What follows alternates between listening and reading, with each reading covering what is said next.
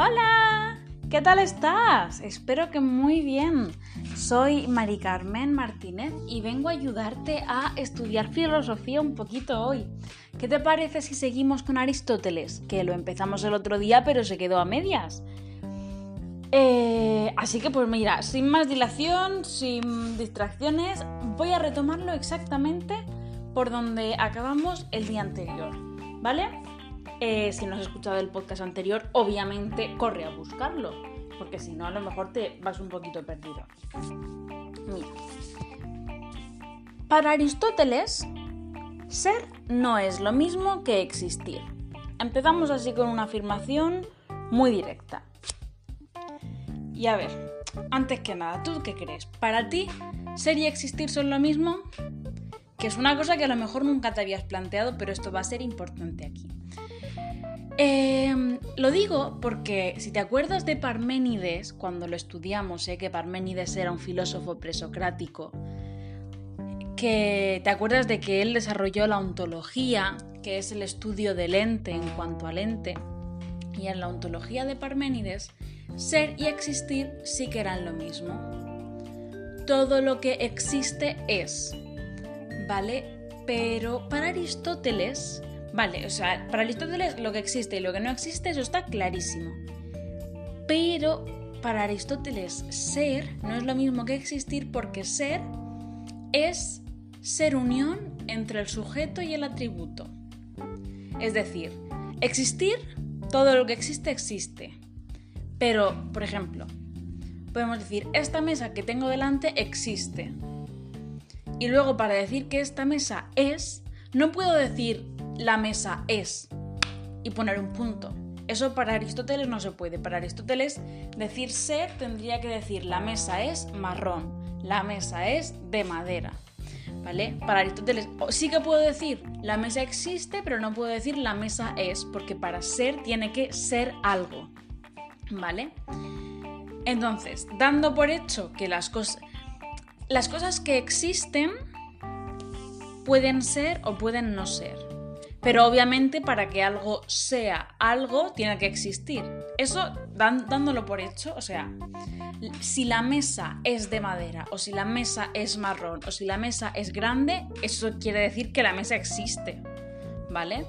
Pues entonces, dando por supuesto que las cosas existen, eh, él va luego a diseñar dos tipos de ser.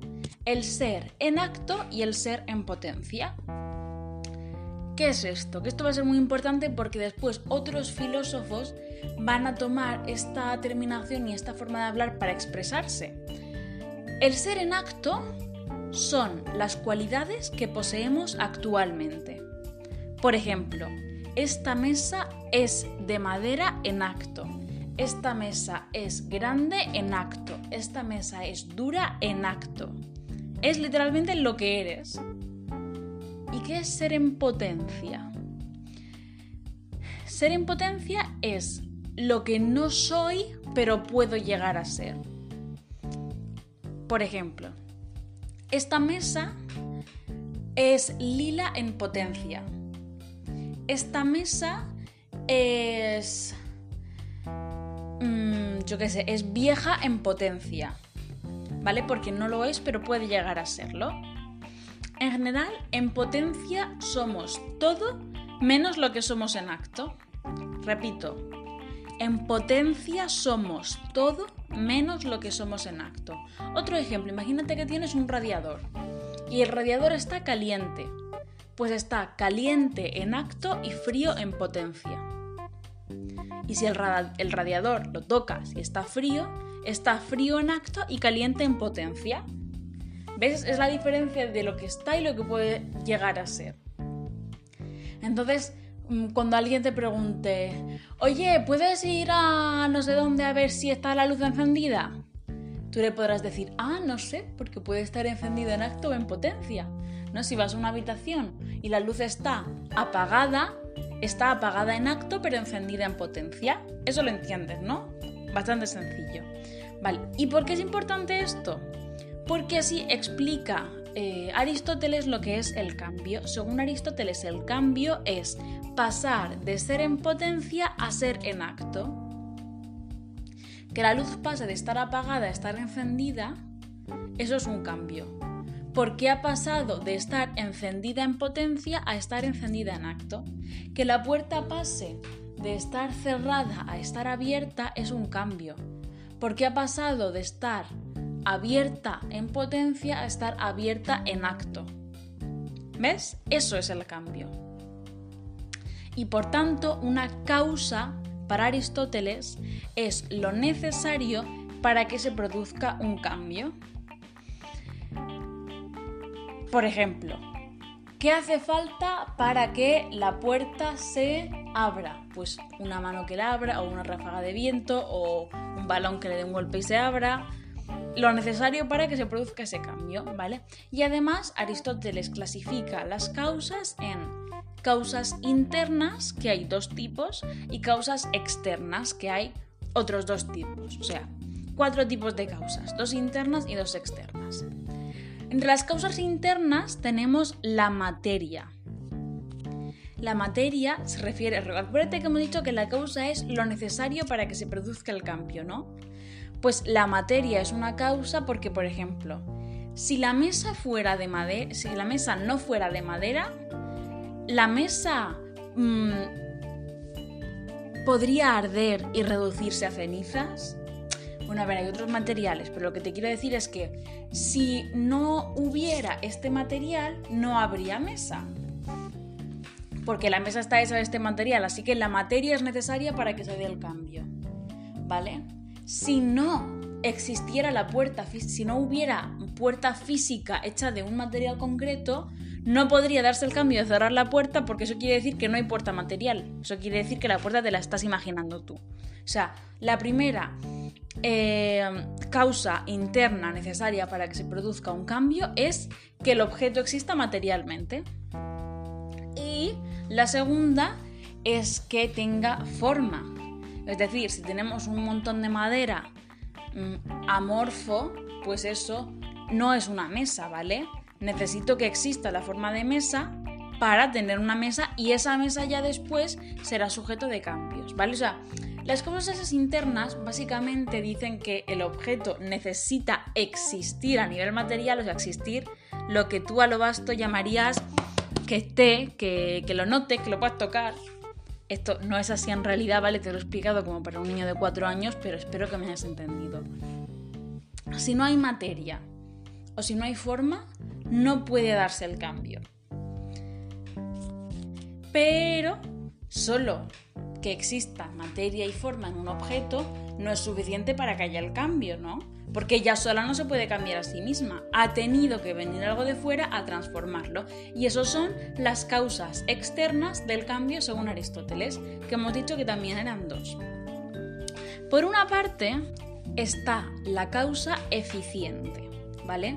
que es un agente externo que actúa sobre la sustancia convirtiendo en acto lo que era potencial en su materia. Muy sencillo, te voy a explicar para que lo entiendas. Un carpintero. Un carpintero ha cogido la madera y la ha convertido en mesa. O mm, tu hermano que ha venido a abrirte la puerta de la habitación eso sería una causa externa eficiente, porque ha venido y ha actuado sobre la puerta para que deje de estar cerrada y pase a estar abierta. Que realmente, cuando tú estabas en tu habitación escuchando música con la puerta cerrada, la puerta estaba abierta en potencia. Tu hermano lo único que ha hecho al abrir la puerta ha sido hacer que pase de estar abierta en potencia a estar abierta en acto. Eso es el cambio eficiente. Es el agente externo que viene y actúa sobre esa sustancia para cambiarla. Y recuerda, ¿qué era cambiar? Transformar en potencia lo que... O sea, transformar en acto lo que era en potencia antes. Y de aquí, antes de decirte el segundo tipo de causa externa, te digo que de aquí se sale un principio de la filosofía aristotélica que es el principio de causalidad eficiente. Ojo, no casualidad, causalidad eficiente, que dice que todo lo que se mueve es movido por otra cosa, que nada es capaz de moverse a sí mismo. ¿vale? Aunque nadie le dé una patada al balón, el balón no se mueve solo. Otra cosa es que haya venido una ráfaga de viento, pero entonces algo ha movido el balón. Igual la puerta no se cierra sola, la luz no se apaga sola y la silla no se construye sola. Causalidad eficiente. Todo lo que se mueve es movido por otra cosa. Todo lo que cambia es cambiado por otra cosa. Pero es que además, no cualquiera vale para, para cambiar, para modificar una cosa. Ojo, solo lo que ya es en acto puede convertir a otro en acto. Es decir, tu frigorífico enfría los alimentos que metes porque él está frío. Tu horno calienta porque él está caliente. ¿Vale? Solo puede actualizar lo que ya es en acto. Es como si dijeras, si un profesor no sabe, no te puede enseñar. Pues igual, algo no puede cambiar si no es en acto. Y me dirás, oye, pero el ejemplo de abrir y cerrar la puerta, porque yo que estoy abriendo la puerta no soy... Vale, pero es que ahí no lo tienes que ver como que yo, el que abro la puerta, soy el que hago el cambio. Lo tienes que ver como que alrededor de la puerta hay un marco y unas bisagras que permiten que se abra. Entonces, el marco, técnicamente el agujero en la pared, siempre está abierto en acto. Por eso el agujero en la pared permite que la puerta se abra. Si te fijas, todo lo que cambia es, ya es en acto. Por ejemplo, si tú le das una patada a un balón, haces que el balón pase de estar quieto a moverse. Que pase de estar moviéndose en potencia a estar moviéndose en acto. ¿Y cómo lo haces? Porque tu pie se está moviendo. Con tu pie quieto no puedes hacer que el balón se mueva. Para convertir algo en acto, el, la fuerza que lo convierte ya tiene que ser eso en acto. Para que el horno caliente tiene que estar caliente, para que el frigo enfríe tiene que estar frío.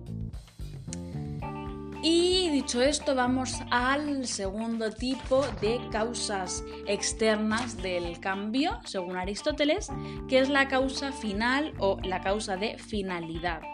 Y es que simplemente que alguien o algo tiene que tener un interés en mover o en cambiar eso. Por ejemplo, eh, yo puedo encender y apagar la luz, pero lo haré cuando tenga un motivo, cuando hacer eso tenga una finalidad. Aunque la finalidad sea me aburro y quiero darle al interruptor encendido, apagado, encendido, apagado, encendido, apagado aunque sea por aburrimiento, pero tiene que tener una finalidad, nada pasa por sin, motivo, ¿vale? No le doy a la pelota sin un motivo. Incluso aunque el motivo sea, ay, no le he visto y le he dado sin querer. Ah, pero hay un motivo. No la he visto y por eso le he dado. Y si le he dado queriendo, pues más motivo aún. ¿Vale? Y esto, todo esto nos lleva a la conclusión de que es que, a ver, si cada cambio tiene una causa, esa causa tiene que ser alguien con un interés en que todo pase. Y la causa ya tiene que ser en acto para convertir a las demás cosas en acto, donde empieza todo. No, es como si te digo, tú, la causa de que tú, de que tú existas son tus padres. La causa de tus padres son tus abuelos. La causa de tus abuelos son tus bisabuelos. La causa del primer ser humano es la primera bacteria. La causa de la primera bacteria es el primer trozo de ADN que llegó a la Tierra. La causa de tal, y si te tiras para atrás, para atrás, para atrás, ¿dónde empieza todo? ¡Pam! Ahí es donde Aristóteles confirma o se plantea la idea de la existencia de Dios. Ojito, que me diréis, pero a ver, Aristóteles ya creería en los dioses si él era griego, ¿no? Tiene su Zeus, tiene su Poseidón, tiene su Atenea. Y decimos, ya, pero es que los dioses griegos no eran dioses como los entendemos en el cristianismo o en el judaísmo, de, dioses superiores a todo y creadores, no, eran como... Si lo comparas con el dios cristiano son como dioses intermedios, como que tienen poderes pero tampoco para tanto. No, pero Aristóteles sí que mm, da un paso más y dice, él no, Aristóteles no lo llama Dios, pero dice, hay algo, tiene que haber una fuerza superior que sea la causa de todo, que sea acto puro. El, el, Dios en este contexto se define como todo en acto y nada en potencia. Dios es todo a la vez y tiene la posibilidad de hacerlo todo y cambiarlo todo porque es todo en acto y nada en potencia. Que esto, bueno, ya verás, con Descartes se profundiza más todavía, porque efectivamente recuerda que Aristóteles era uno de los filósofos tomados como base en la escolástica, que era la corriente filosófica predominante en la época en la que vivió Descartes, y con razón, porque claro, la escolástica se basaba sobre todo por el control católico de la filosofía, entonces pues si conoces a un filósofo que apoya la existencia de Dios, perfecto, te viene ideal.